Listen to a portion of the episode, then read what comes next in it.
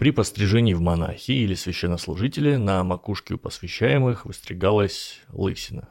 В западной вариации она называлась танзурой, от латинского тонсура – стрижка, а русский вариант названия – гуменцо –